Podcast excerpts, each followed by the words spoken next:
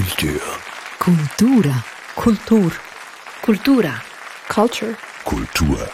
Kultur. Dies ist der Kulturstammtisch. Mein Name ist Eric Facon. Hallo und herzlich willkommen. Unser heutiges Thema ist Identität und die damit verbundene Identitätspolitik. Ein großes Thema, das momentan viele Menschen eigentlich, wenn man ehrlich sein will, ganze Gesellschaften und das gesamte politische Spektrum beschäftigt. Identität, das heißt Eigenschaftsbeschreibung, kurz gesagt Mann, Frau, Schwarz, Weiß, Gelb, Links, Rechts, Hetero, Homo und nicht binär und so weiter. Und nun äh, ein kleines äh, Wort Achtung. Wir betreten nun ein komplexes und auch kontroverses Themenfeld und Wegbegleiter durch dieses Minenfeld ist der Essay Identität im Zwielicht des deutschen Kunstwissenschaftlers, Philosophen und Bodybuilders und Heavy Metal Fans Jörg Scheller. Ein Essay, der allerdings ein bisschen größer ausgefallen ist, runde 170 Seiten lang. Meine Gäste heute, Roberta Fischli, Politikwissenschaftlerin und Marco Kovic, Sozialwissenschaftler. Ja, das Erste, was mich natürlich interessiert, äh, rein auf der persönlichen Ebene, ja, wie würdet ihr euch selbst beschreiben? Was ist eure Identität? Zum Beispiel von dir, Roberta. Ähm, ja, ich würde wahrscheinlich sagen, ich bin Roberta, eine Frau, eine Akademikerin, Journalistin, Linkshänderin, eine Schweizerin, ähm, Velofahrerin und besonders wenn ich in den USA bei meinem Partner bin, dann fühle ich mich extrem europäisch. Ah, okay. Das ist ein ganz langer Katalog von verschiedensten Eigenschaften, die ein bisschen alles, äh, ja, alle verschiedenste Themengebiete auch äh, beinhalten. Bei dir, Marco? Ich unterscheide da gerne zwischen der individuellen Identität und der Gruppenidentität. Individuell ja, gibt es vielleicht Eigenschaften wie ich äh, schaue gerne Serien, ich mache gerne Podcasts. Und dann Gruppenidentität, da bin ich ja, ein Kroate, ein Stück weit doch auch ein Schweizer. Ich bin jemand aus der Arbeiterklasse. Das macht mich stolz. Und vor allem aber probiere ich mich universal als Teil der Menschheitsfamilie zu sehen. Also ich probiere diese Demarkationslinien möglichst zu verwischen. Das ist noch interessant. Also äh, Marco macht hier eine Unterscheidung. Du hast uns sehr persönlich von dir erzählt, Roberta. Ähm, Gibt es noch eine Gruppenidentität, der du angehörst? Ähm, ich würde mal sagen, ich fühle mich eigentlich nicht unbedingt zugehörig einer Gruppe, analysiere aber sehr gerne andere ähm, Gruppenmitglieder oder Gruppeneigenschaften. Also ich finde, genau jetzt in meinem Fall finde ich das ein ziemlich typisches Beispiel, dass man sich selber eigentlich nicht unbedingt zuordnen möchte, aber dann bei anderen sehr genau hinguckt und sich überlegt, wie könnte ich das einordnen und wo gehören welche Meinungen dazu. Das ist Teil deiner Arbeit als Politikwissenschaftlerin, dass man wahrscheinlich. Mhm. Ja, ist noch verständlich, aber äh, Marco, magst du gerne einer Gruppe angehören? Du hast es vorhin so feinsäuberlich aufgeteilt zwischen Individuum und, und Gruppe. Es ist mir ehrlich gesagt suspekt. Wenn ich mich zu wohl in einer Gruppe fühle, habe ich das Gefühl, bin ich jetzt noch ein Individuum oder bin ich jetzt schon irgendwie in diesem Mainstream der Gruppe drin, wo ich mitschwimme, aber nicht mehr mitdenke. Mhm. Das kann ich gut verstehen. Geht es dir ähnlich? Oder? Also du hast gesagt, du hast ein bisschen ja, mir sind Gruppen eigentlich meistens ein bisschen suspekt. Mhm. Also ich glaube, dass ich mich zu, zu wohl in der Gruppe fühlen könnte, das, also da müsste schon sehr viel irgendwie stimmen. Das kommt bei mir sehr selten vor. Worauf ich aber sehr genau achte, ist, wenn der Konsens zu ähm, stark wird. Also wenn eigentlich kein Raum mehr ist für Zweifel oder wenn man sich in zu vielen Sachen einig ist. Das muss nicht unbedingt in meiner Gruppe sein, sondern wenn man an einem Abendessen ist oder wenn man im Kontext einer Diskussion oder das kann eigentlich irgendein Kontext sein, wenn ich merke, dass da zu wenig Fragen aufkommen oder zu wenig Zweifel, sondern dass es ganz klar ist, was ist richtig, was ist falsch, das spiele ich dann auch mal gerne ein bisschen den Spielverderber und mhm. ähm, Teufelsadvokatin. Genau. Mhm. Und versuche ein bisschen die Gegenposition einzunehmen, einfach mal um zu gucken, was dann passiert. Aber eben das mit der Gruppe, um einer Gruppe anzugehören, ja, muss es da Gemeinsamkeiten geben oder nicht? Das ist ein Punkt, den du aufwirfst oder kann es da zu viel Gemeinsamkeiten geben? Du hast gesagt, du gehörst der Gruppe der Kroaten an. Das ist einfach so gegeben. Hineingeboren, genau. Mhm. Schicksalsgemeinschaft. Genau. Und Schweizer? Da äh, müsste ich eigentlich ein bisschen stolzer drauf sein, weil da musste ich dafür arbeiten, die Einbürgerung. Mhm. Und für mich ist das eigentlich eine schöne Zugehörigkeit. Ich, ich bin Teil der Rechtsgemeinschaft der Schweiz. Aber ich würde doch auch sagen, für mich rein, ich sage mal, ethnisch, vielleicht ist es ein heikler Begriff, sehe ich mich eher beim Kroatentum als beim Schweizertum. Mhm. Aber trotzdem, ich habe kein Problem damit, mich in beiden Gruppen genauso zu Hause zu fühlen. Roberto, wenn du in, in den USA bist, fühlst du mhm. dich sehr schweizerisch. Und wenn du in der Schweiz bist? Ja, ähm, also besonders eben, in, also in den USA fühle ich mich vor allem prinzipiell mal europäisch und merke dann aber auch, dass es, dort fallen mir halt wie die grundsätzlichen ähm, Differenzen eigentlich auf, dass man, wenn es darum geht, beispielsweise, was ist Liberalismus, was ist Freiheit, all diese ähm, Konzepte sind einfach extrem unterschiedlich, ähm, werden dort anders verstanden.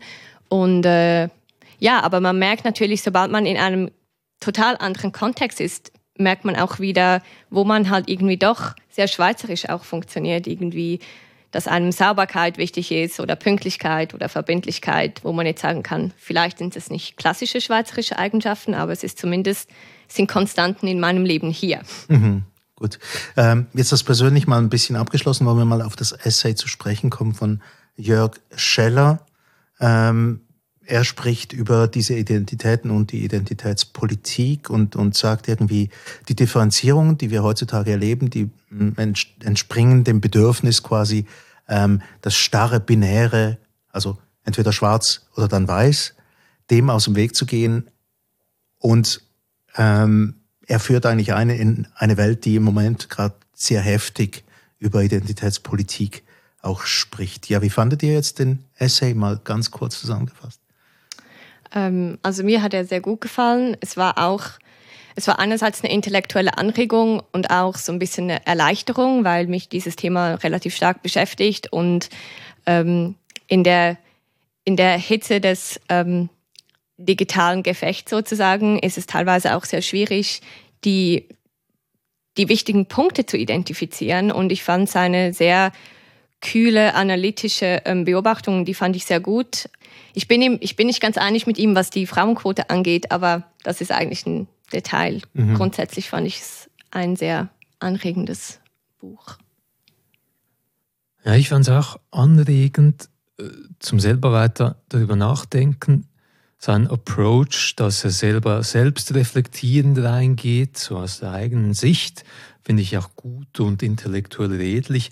Ich muss aber sagen, meiner Meinung nach ist, hat er so eine Überbetonung der linken Identitätspolitik, auch ziemlich empiriefrei meiner Meinung nach, und redet kaum über die rechte Identitätspolitik, die, denke ich, heute die größeren Probleme eigentlich darstellt in der Gesellschaft.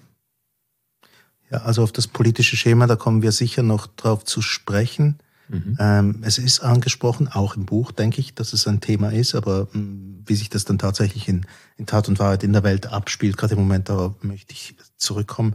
Jetzt einer der Punkte, die er macht, ist, dass er sagt, das, was wir erleben, jetzt beispielsweise auf sexueller Ebene, dass die Leute nicht mehr entweder homo oder hetero sind, sondern ähm, ganze Schattierungen dazugekommen sind, dass diese Art der Differenzierung uns als Gesellschaft, uns als Menschen gar nicht geholfen hat. Also diese Differenzierung.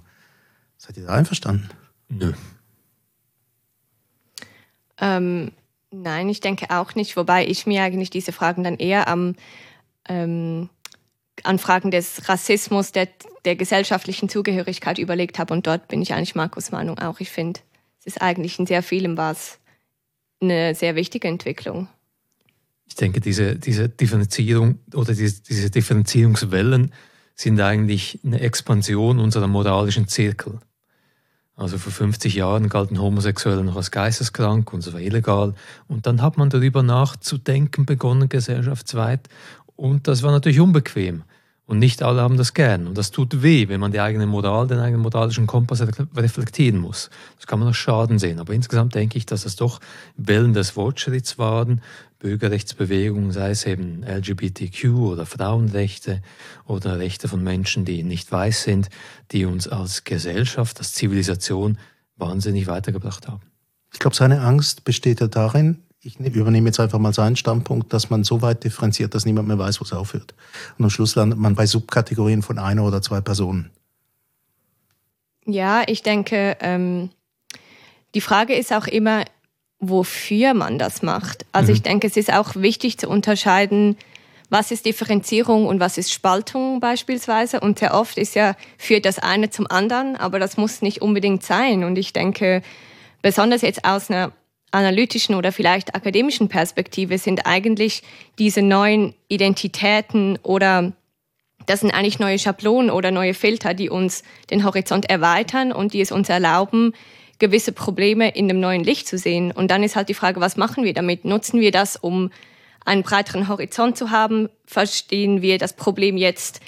Ähm, sehen wir es in dem anderen Licht? Oder nutzen wir dann eigentlich diese Perspektiven, um alles wieder zu verengen und zu reduzieren und zu urteilen? Und ich glaube, da muss man wirklich auch unterscheiden. Das eine ist eine Öffnung der Perspektiven und das andere ist eigentlich das Missbrauchen der Identitäten, um den Fokus wieder zu verengen. Und das wiederum führt zu Spaltung. Und ich denke, das ist auch, wofür sich Scheller ein bisschen fürchtet. Mhm, vor der Spaltung. Ja, ich denke, Spaltung ist immer so ein zweischneidiges Schwert. Ich glaube, manchmal ist Spaltung gar nicht so schlecht. Dass wir Konflikte haben, neue Konfliktlinien haben, die uns aufzeigen, hey, da haben wir eigentlich schon lange Probleme. Die bestehen eigentlich seit Jahrzehnten, vielleicht Jahrhunderten. Und jetzt reißen wir das Pflaster mal weg und schauen auf die Wunde. Und das ist vielleicht der erste Schritt zur Heilung. Ich hätte ein Beispiel, was mich immer besonders gewundert hat, ist diese zum, zum Thema Migration, dass man so ein Links-Rechts-Schema hat und die Rechte sagt, Migration ganz schlecht, die Linke sagt, ich sage es jetzt mal ganz grob, und die Linke sagt, nein, kein Problem, das ist super.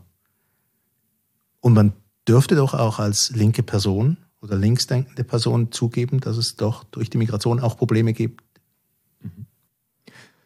Aber da ist auch die Frage, stimmt diese Karikatur, sage ich mal, in der, in der Realität? Ist es wirklich so binär oder Nein. ist es differenziert als, als in der Kritik dann kritisiert wird? Ich denke, wir haben, genau wenn es darum geht, immer komplexere Themen zu navigieren, tendieren wir alle dazu. Wir versuchen ja, wir wollen Klarheit und man möchte eigentlich diese Komplexitätsreduktion und es hilft, wenn es darum geht, die eigene Position irgendwie zu zu verstehen oder zu bestärken, aber sehr oft ist das halt total kontraproduktiv. Und ich glaube, Scheller spricht auch in seinem Buch ähm, von dieser Ambivalenzkompetenz, was ich wirklich einen sehr wertvollen Begriff finde, weil es eigentlich genau darum geht, wir leben in so einer komplexen Zeit. Fast alles, was wir tun, ist ambivalent. Wenn wir versuchen, Fleischkonsum zu reduzieren und wir essen vermehrt Sojaprodukte, die dann irgendwie in Monokulturen resultieren. Also Ambivalenz ist eigentlich das eines der Themen unserer Zeit, dass aber der Mensch sehr schlecht irgendwie ähm, damit umgehen kann. Und ich denke, diese, auch diese, diese Binarität und dieses Schwarz-Weiß und Migration gut oder schlecht, das ist eigentlich das Produkt oder das Resultat dieser Orientierungslosigkeit. Und man möchte, man will gar nicht mehr darüber diskutieren, ja, aber oder sowohl als auch, sondern man möchte einfach mal eine klare Position, an der man sich eventuell auch abarbeiten kann. Mhm. Das dürfte dann vielleicht die Position der, ein Bonus sein der, der Rechten, die durch manche Botschaften einfach vereinfachen, nehme ich jetzt mal an. Die Stammtischparolen, die, die ziehen, die funktionieren, das ist so, mhm. absolut. Mhm. Gut, ich habe trotzdem das Gefühl, ähm, es gibt einen Moment, in dem Scheller ähm, vor etwas anderem auch noch Angst hat, und zwar das ist dort, wo äh, verschiedene Gruppierungen auf sich aufmerksam machen und natürlich jetzt Gehör verlangen. Und dass das endet in ganz vielen verschiedenen Gruppierungen, die quasi einer Opferolympiade, das ist sein Wort, das er verwendet, teilnehmen. Ich bin das größere Opfer, nein, ich bin noch das größere Opfer und ich wurde und was ist mir noch alles passiert. Und ich glaube, vor dem hat er Angst. Wie reagiert er darauf? Ähm, ich denke, das hat sehr viel mit den sozialen Medien zu tun. Also ich denke, genau wenn es darum geht, diese Angst vor der zu starken Versplitterung oder auch diese, dieses fast schon hassvolle oder sehr, ähm, diese sehr emotionale Diskurs von allen Seiten eigentlich, wenn es darum geht, wem geht es am schlechtesten und wer muss jetzt dringend endlich emanzipiert werden.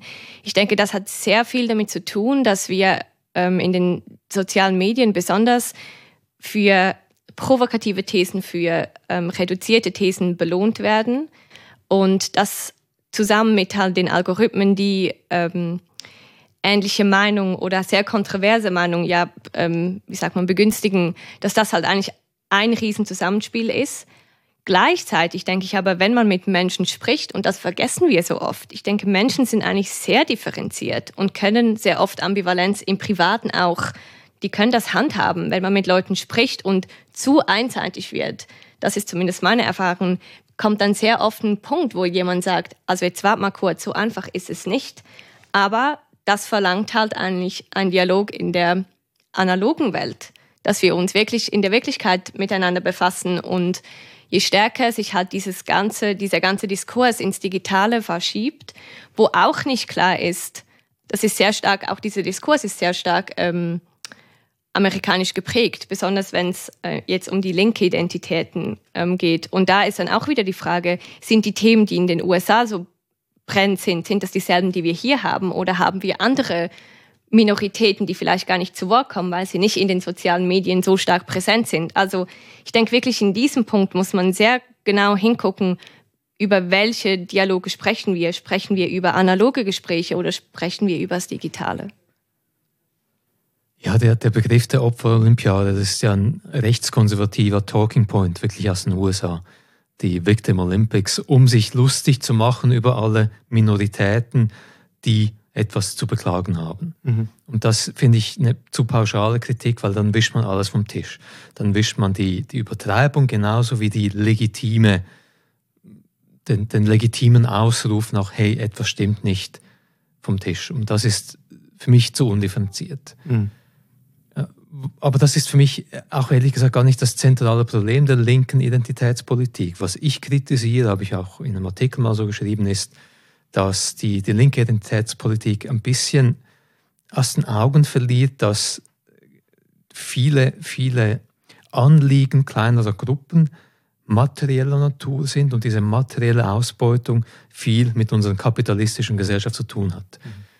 Also du gehst noch einen Schritt weiter in dem Fall. Als, als, du bleibst nicht bei dieser Identitätsfeststellung, sondern du suchst nach den Gründen, warum das so Genau, und ich glaube, wenn man die linke Identitätspolitik so kritisiert und sagt, wenn ihr, wenn ihr euch aufsplittert, dann habt ihr eigentlich das Problem, das tatsächlich das Problem ist, aus den Augen verloren. Dann können wir produktiv diskutieren. Aber wenn man sich einfach lustig macht über die Leute, ja, ihr spielt da äh, euch als Opfer auf, dann, dann ist das kein Diskurs, der uns weiterbringt, denke Aber ich. das Originalzitat, ich möchte es doch noch bringen, er sagt tatsächlich, dass die linke Identitätspolitik die Menschen nur als Mitglieder von Opfergruppen kennt. Das heißt, wenn man sich selbst als Mitglied einer Gruppe definiert, dann hat man ein Anliegen, irgendwie an die Öffentlichkeit zu gelangen als Opfer. Ich würde diese Einschätzung nicht unbedingt so teilen. Für mich ist die Linke traditionell damit beschäftigt, dass sie eigentlich sich für die Schwächeren einsetzt und ähm, deren Position eigentlich verbessern möchte, was nicht unbedingt dasselbe. Damit ist sie tendenziell vielleicht stärker mit Schwächeren oder schlechter Begünstigten ähm, beschäftigt, aber das resultiert nicht unbedingt in einem Opferkult. Mhm. Also ich denke, da muss man auch unterscheiden, sind die Schwächeren automatisch Opfer und wenn ja, eben Opfer von was? Und wenn ja, müssen wir mhm. darüber sprechen, was sind die Strukturen, die das eigentlich begünstigen. Aber ja. Gut, also wir haben es einfach mal festgehalten. Ich möchte noch betont haben, dass das nicht mein Gedanke ist, aber also es ist etwas, was Scheller so äußert hier drin. Mitunter wusste ich bei dem, bei dem Artikel auch nicht, ist mir noch aufgefallen, einfach weil ich es notiert habe, dass ich bei ein paar Beispielen für solche Gruppierungen auch nicht mehr wusste, ist er jetzt irgendwie bei der, bei der Karikatur oder gibt es die tatsächlich, also die postmoderne Kulturlinke oder die materialistische Linke zum Beispiel. Ähm, ich weiß nicht, ob es die tatsächlich gibt oder ob ich was verpasst habe. Ja, das mit postmoderner Kulturlinke ist auch so ein Kampfbegriff Eben, aus, ein aus rechtskonservativen Kreisen in den USA. Und das finde ich intellektuell relativ schwach, dass er diese Begriffe so übernimmt. Aber das heißt, das heißt, dass er doch, äh, jetzt ein paar Mal hast du schon eingeworfen und du auch, dass es eigentlich, eigentlich quasi Sachen sind, Kämpfe, Kulturkämpfe mhm. auch, mhm. die aus den USA stammen und nicht von hier. Aber er ist ja Schwabe gibt er ja selbst zu Protokoll, dass er das ist. Also das finde ich noch interessant, weil es, es sind ja nicht die gleichen Kämpfe. Nee, aber also so wie ich ihn gelesen habe, sind diese Begriffe, die er verwendet, sind sehr oft auch als Provokation gedacht. Also mhm, vielleicht klar. genau auch, wenn es darum geht, dass Gruppierungen, die uns vielleicht tendenziell eher näher sind, also wenn es jetzt darum geht, eher progressiv, eher links, dann nehmen wir es sehr genau und finden, Moment mal, damit kann ich mich nicht identifizieren, das ist irgendwie viel zu breit, das ist viel zu ungenau. Wobei ja interessant wäre, ob wir auch so reagieren würden, wenn er rechte Gruppierungen mit ähnlichen Begriffen charakterisieren würden, weil das ist ja genau der Punkt. Sobald es einen selber ein bisschen betrifft, nimmt man es sehr genau und möchte eigentlich Details und möchte, dass es möglichst akkurat ist. Und beim Gegner nimmt man es dann nicht mehr so genau. Mhm. Und von daher denke ich auch, er hat einen Fokus oder viele der Begriffe sind vielleicht auch amerikanisch inspiriert, aber damit, glaube ich, versucht er eher aufzuzeigen, dass ein Großteil unseres Diskurses eben genau so stark an den USA orientiert ist und das aber nicht unbedingt sein muss. Er sagt ja auch immer wieder, wir müssen uns überlegen, People of Color, sehen die in Europa gleich, sind das dieselben Leute in Europa, wie es in den USA sind? Sind es wahrscheinlich nicht. Also müssen wir irgendwie hier auch an, anfangen zu ähm, zu differenzieren. Und für mich sind wirklich so diese Pauschalbegriffe sind mehr Provokationen eigentlich und Denkanstöße. Also so wird, ich würde ihn in diesem Punkt jetzt hier so ein bisschen verteidigen. Mhm. Also ich habe auch gedacht, es ist, es ist mehr Provokation und es gab ein paar von diesen Begriffen, die ich tatsächlich auf Deutsch noch nie gelesen hatte. Ähm, darum das Zitat, aber er sagt auch, die Identitätspolitik, ähm, der Identitätsdiskurs der Linken, der gehe völlig an den, an den Leuten vorbei. Also nicht völlig, aber an ganz vielen Leuten vorbei und er bringt dann auch Beispiele, All-Gender-WCs, äh, Weiße in Dreadlocks, also Cultural Appropriation, Kinder in Indianerkostümen. Das klingt dann doch nach einem rechten Diskurs. Ja, aber dieser Diskurs, das ist marginal. Also wie viele Skandale gab es wegen Dreadlocks bei, bei Leuten mit weißer Hautfarbe? Also vielleicht in den USA in den letzten zehn Jahren einmal ist etwas aufgepoppt auf Social Media, aber es sind keine, das ist keine Entwicklung, kein Trend, keine, keine Bewegung und vor allem keine statistisch relevante Empirie. Das sind Anekdoten, aus denen er sich eine Geschichte zusammenschustert, die ein Weltbild zeichnet, das einfach so nicht der Realität entspricht. Mhm. Aber darf ich jetzt mal den Teufelsadvokaten spielen? Also es gibt diese Bewegung in den USA, und das ist jetzt auf literarischem Gebiet, dass man ähm, literarische Werke aus vergangenen Jahrhunderten auch säubert. Auch mit einem bestimmten Grund, oder? Und zwar zum Beispiel Huckleberry Finn. Ähm, ein Buch eigentlich quasi über, über Sklaverei auch und die Auswirkungen der Sklaverei. Und da sollte das N-Wort gestrichen werden. Und meine Ansicht dazu war immer, da wird eigentlich im Roman der Zahn gezogen, weil um das ging es ja genau. Aber in den USA wurde das Buch an so und so vielen Orten ja verboten oder aus den Regalen genommen und man, man hat sich wirklich. Stimmt das wirklich? Ja. Wo wurde das aus den Regalen genommen? Ja, ich glaube, es gab ein paar Staaten, in denen das aus den Regalen genommen wurde. Ja, das müssten wir nochmal recherchieren, weil ich denke, das war nicht der Fall. Echt?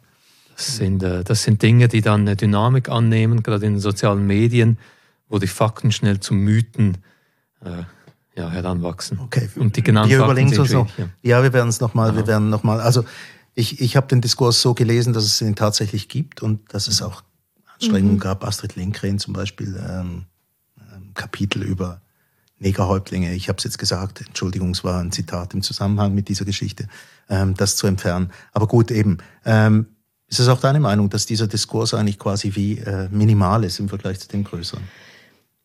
Das Interessante ist ja, ist er minimal empirisch gesehen und wie, wie fühlt er sich an? Also ich meine beispielsweise Sarah Wagenknecht, ähm, deutsche Politikerin, bringt ja eigentlich, die bedient eigentlich ähnliche Themen. Also die sagt ja auch, dass die, die deutschen Linken ähm, so ein bisschen den Fokus verloren haben und sich eigentlich nur noch elitären Themen wie eben geschlechtsneutralen Toiletten bedienen und dass sie damit eigentlich die größeren Themen der Mittelklasse ähm, vernachlässigen. Und ich denke halt immer, warum müssen wir verschiedenste Anliegen so gegeneinander ausspielen? Also ich denke, das ist ein Gesellschaftsthema, es ist eine Gesellschaftsproblematik, das betrifft eigentlich uns alle. Wir haben alle unterschiedliche Aufgaben, so würde ich das zumindest ein bisschen sehen. Und ich denke, es ist nicht unbedingt ein Problem, wenn gewisse Leute geschlechtsneutrale Toiletten fordern, sondern ein Problem ist es ja dann, wenn das die einzigen progressiven Forderungen bleiben.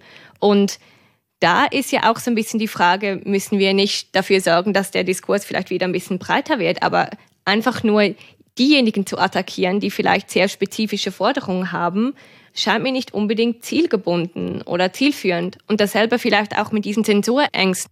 in den USA gibt es momentan ja auch diese Critical Race Theory, wo man sagt, da werden Weiße werden per se zu Schuldigen gemacht und das ist total politisch und polemisiert. Und auch wieder, da geht es doch viel mehr darum, es gibt bestimmte Kontexte, wo es einen sehr wichtigen Mehrwert gibt, wenn man gewisse Sachen durch die Perspektive beispielsweise vom strukturellen Rassismus begutachtet. Es gibt eine neue Studie von einer amerikanischen Rechtsprofessorin, die heißt Wiener Duval, und dort geht es darum, dass sie aufzeigt, dass wir beispielsweise die Arbeitsrechte von ähm, Uber- und Liftfahrern und Fahrerinnen, dass wir die aus der Perspektive des strukturellen Rassismus begutachten müssen, weil irgendwie 95 Prozent der Arbeitnehmenden sind People of Color oder Immigranten. Also sie sagt, wir können diese Themen nicht voneinander trennen und wenn wir es ignorieren, haben wir nicht nur ein unvollständiges Bild des Problems, sondern wir können auch nicht effektive Lösungen formulieren. Also da wieder geht es darum, dass wir etwas besser verstehen oder geht es darum, dass man versucht, einfach jetzt selektiv Bücher aus dem Regal zu nehmen, anstatt über Rassismus zu diskutieren. Das ist ja auch wieder, das ist, sind so Schnellschüsse, die irgendwie nicht weder zielführend sind noch wohl überlegt. Mhm. Aber eben, ich glaube, das Problem ist tatsächlich das, was du angesprochen hast, das, das mit der Spaltung. Also wir haben es jetzt alle mal angesprochen und ähm, Scheller macht das im Buch auch. Das, das große Problem ist, dass solche Zuschreibungen zu häufig dazu verwendet werden, die Menschen voneinander abzuspalten. Und nicht anders. Und zwar aufgrund von, und da, da, das hat mir eigentlich noch recht gefallen, die Zuschreibung von Eigenschaften an Gruppen. Also ganz wenigen Eigenschaften. Und da kommt ein Stichwort, das mich persönlich immer wahnsinnig aufregt, der alte weiße Mann. der für ganz viele Sachen mhm. wahnsinnig verantwortlich zu sein scheint. Ähm, ich bin ein älterer weißer Mann mhm. und ich habe trotzdem das Gefühl, ich weiß gar nicht, wer da sonst noch in dieser Gruppe drin sitzt und ob die sich jetzt alle wie, verhalten wie ich. Mhm. Also, ja, wisst ihr, was ich meine? Aber ich würde sagen, dass der alte weiße Mann natürlich, das ist mittlerweile eine Karikatur, das bedeutet aber nicht, dass alte weiße Männer böse sind, sondern vielleicht, dass der alte weiße Mann strukturell gesehen repräsentativ für eine Gesellschaftsordnung ist, die in materieller Hinsicht gewisse Gruppen privilegiert mhm. und gewisse Gruppen benachteiligt. Das Beispiel mit Uber und Lyft, also mit diesen Gigworkern, ist eigentlich perfekt. Dort sind nicht die alten weißen Männer am Steuer bei den Autos, sondern die, die jungen uh, People of Color. Mhm. Da ist dann nicht die Kritik, ja, es ist rassistisch, Uber ist rassistisch.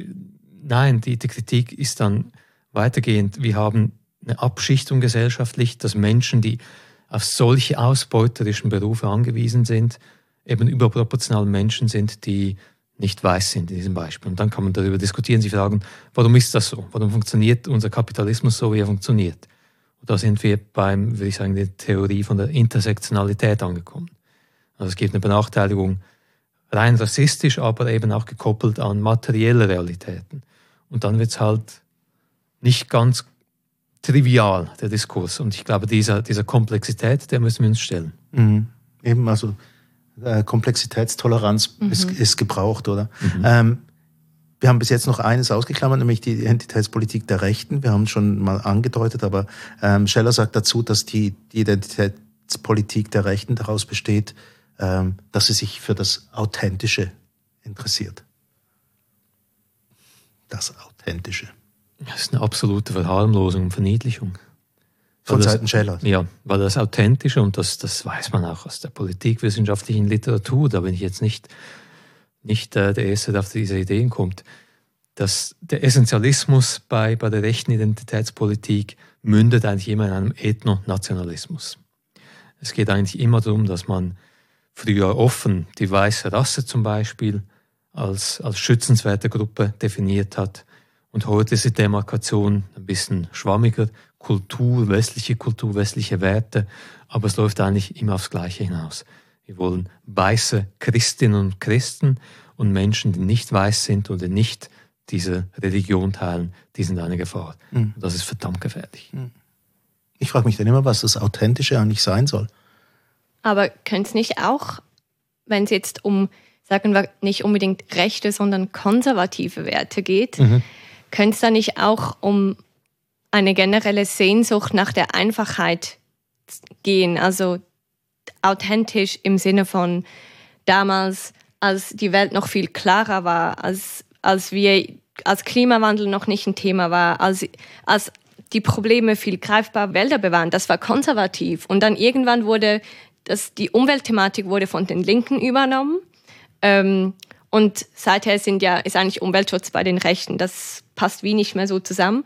Aber deshalb denke ich, müssen wir wirklich ein bisschen aufpassen. Irgendwie konservative Werte, progressive Werte müssen sich auch nicht immer unbedingt ausschließen. Mhm. Und ähm, dass gewisse Punkte irgendwie von, von einer rechtsradikalen Gruppierung übernommen werden, wo es dann eben so in diesen völkischen Gedanken geht, das finde ich auch unglaublich gefährlich. Ähm, kein, also keine Frage denke aber trotzdem, dass man hier einfach ein bisschen sorgfältig umgehen muss, weil es eigentlich das Umgekehrte dann ist, auch von die Linken wollen eigentlich alle Geschlechter abschaffen und die wollen, also das, das sind für mich überspitzte Aussagen, die eigentlich nicht zu einem Konsens oder einem Diskurs führen, sondern nur zu einer gegenseitigen ähm, Entfremdung. Da muss ich kurz erwidern und ein bisschen Kritik üben. Also erstens sagst du, konservativ und progressiv muss ich nicht widersprechen. Doch, das muss ich widersprechen. Nein, logisch. Also A und nicht A, das geht nicht. Also das, das ist ja rein von definitionsgemäßen Widerspruch. Zweitens, mit der Umweltthematik hast du empirisch, glaube ich, nicht ganz recht. Also da gibt es schöne Studien, langjährige Studien seit den 60er Jahren zum Wertewandel. Und da hat sich ganz klar gezeigt, Umweltschutz war immer ein progressives Anliegen, also seit der Nachkriegszeit. Natürlich gab es früher in der deutschen Romantik und so, ja, Wald und so, aber äh, Umweltschutz im heutigen Sinn war eigentlich immer links. Ja, im heutigen Sinn. Aber wie gesagt, das war nicht immer so. Also, ja. Also seit der politischen Moderne, seit wir jetzt, ich sag mal, Demokratie haben und, und Staaten haben und so, also seit, seither ist das ein linkes Anliegen, seit der Industrialisierung, kann man sagen. Das ist eigentlich recht unumstritten. Und drittens vielleicht noch ganz kurz, eben ich bin auch für Differenzierung und so, aber wenn wir ich meine, du hast jetzt vermischt rechte Identitätspolitik und Konservatismus. Und meine Kritik an der rechten Identitätspolitik ist nicht Kritik am Konservatismus per se. Da gibt es eine Schnittmenge, aber das sind zwei unterschiedliche Kuchen, würde ich sagen. Ja. Aber ich glaube, ich, glaub, ich habe, ich hab, oder willst du gleich antworten? Ich denke nur vielleicht kurz zum ähm, Konservativ und Progressiv. Die schließen sich aus.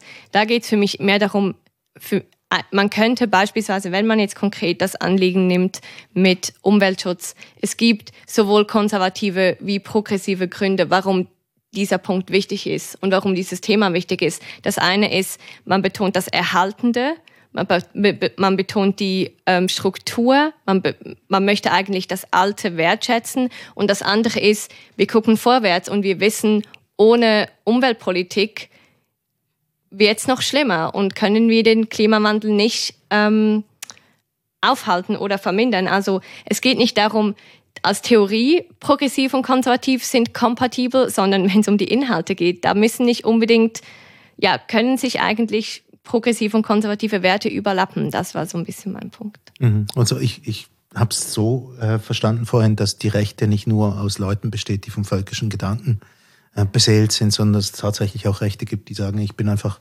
von konservativen Werten ähm, ja, überzeugt und, und mhm. das darf man ja auch, die darf man ja auch vertreten. Ja, ja absolut. Und also ich würde auch überhaupt nicht sagen wollen, dass ja, alle klar. Leute, die konservativ sind, automatisch irgendwie rechtsidentitär sind. Überhaupt mhm. nicht. Das ist nicht mein. Also es braucht tatsächlich Ambivalenzkompetenz, wie wir, wie wir sehen. Es gibt sie auch bei dieser Definition. Wir dürfen auch dort ähm, mit ein bisschen Differenziertheit drangehen. Jetzt habe ich noch zwei Sachen, die mich interessieren würden. Also Scheller, der, der votiert hier für einen liberalen Ansatz ähm, an das Ganze. Alle Menschen sind gleich in ihrem Anspruch auf Würde und Grundrechte, aber an und für sich sind sie es nicht, weil es einfach nicht so ist. Ähm, aber dieser liberale Ansatz, aus was besteht denn der? Genau. Was dieses Identitätspolitikproblem angeht. Gut, ja, ich kann beginnen. Ich denke, es geht darum, dass man eigentlich er sagte, dass, der, dass die Liberalen sehr, sehr minimale Anforderungen haben, wie du gesagt hast, Würde. Ähm, und was war der andere Anspruch? Sie sind.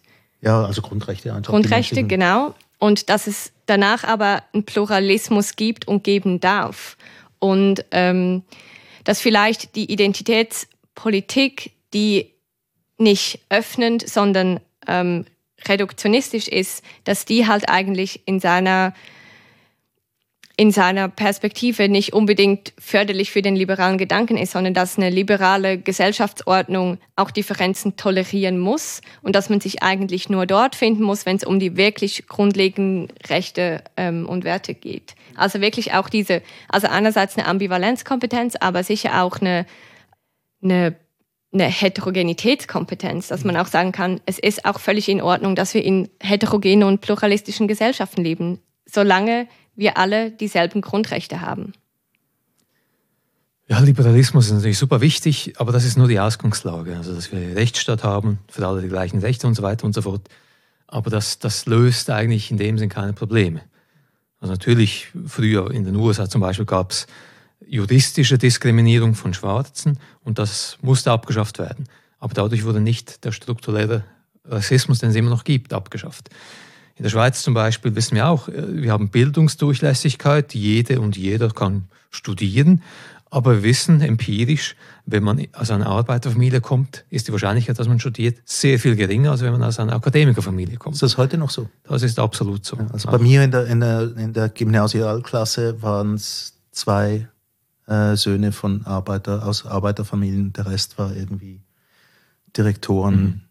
Und, und so weiter. Wenn das so passiert, dann ist da niemand schuld. Also niemand sagt, du bist arm und darfst nicht studieren. Also sind strukturelle Dinge, die, die nicht so ganz einfach immer sind zu fassen, die, die vielleicht unbequem sind, wenn man darüber redet, aber wir brauchen, glaube ich, auch diese Diskussion jenseits einfach, ja, liberal und dann ist alles gut. Liberal ist mal der Anfang und dann die weiteren Probleme, die unbequemen Probleme, da müssen wir noch darüber reden. Das andere, was er noch sagt, das kommt ziemlich zum Schluss seines Essays, ist das Votum für die offene Gesellschaft und die brauche folgende Eigenschaften. Und hier wird es jetzt ganz anders. Spiel, Fantasie, Ironie, Ästhetik. Jetzt gehen wir voll ins Kulturelle. ja, was sagt ihr dazu? Das Votum gefällt mir grundsätzlich gut. Ich glaube, wichtig. Ein bisschen sozialromantisch, oder? Ja, aber das braucht es ein bisschen auch und ein bisschen diese vielleicht Verbissenheit, die doch bei identitätspolitischen Themen da ist, ein bisschen zu verlieren und ein bisschen mehr Lockerheit reinzubringen. Ja, ich denke, all diese Punkte sind wichtig. Ich denke trotzdem, dass es, dass sich eine offene und fantasievolle und humorvolle Gesellschaft und eine ziemlich, also auch eine knallharte Machtanalyse in den heutigen Gesellschaften nicht unbedingt ausschließen, sondern dass das eine eigentlich die Voraussetzung für das andere ist. Und sehr oft konzentriert man sich eigentlich darauf, wo man hin will, nämlich dass wir alle viel lockerer mit ähm, den heutigen Spannungen umgehen können und dass es mehr Fantasie und Humor hat. Aber dann bitte nicht diese Verbissenheit oder eben diese, vielleicht auch teilweise dieser, diesen Unmut. Und ich denke, es braucht die Veränderung. Und wenn die fantasievolle Gesellschaft zum, zur Ausrede wird, nicht genau hinzugucken und nicht zu verändern, dann wird es gefährlich, sondern wir müssen, ja, wir müssen dorthin, wo es fantasievoll und humorvoll ist, aber wir haben einiges zurückzulegen bis dorthin, würde ich sagen. Identität im Zwielicht, das ist der Essay des ähm, deutschen Autoren Jörg Scheller und ich glaube, er für sich selbst repräsentiert ähm, eigentlich schon das, wofür er steht, also wofür er auch in seinem Essay steht, als Bodybuilder und Philosoph, als Heavy Metal Fan und Kunstwissenschaftler und als Schwabe. Er passt in ganz wahnsinnig viele Schubladen rein. Dies war der Kulturstammtisch. Herzlichen Dank für die Teilnahme, Roberta Fischli und Marco Kovic. Mein Name ist Erik Fackung.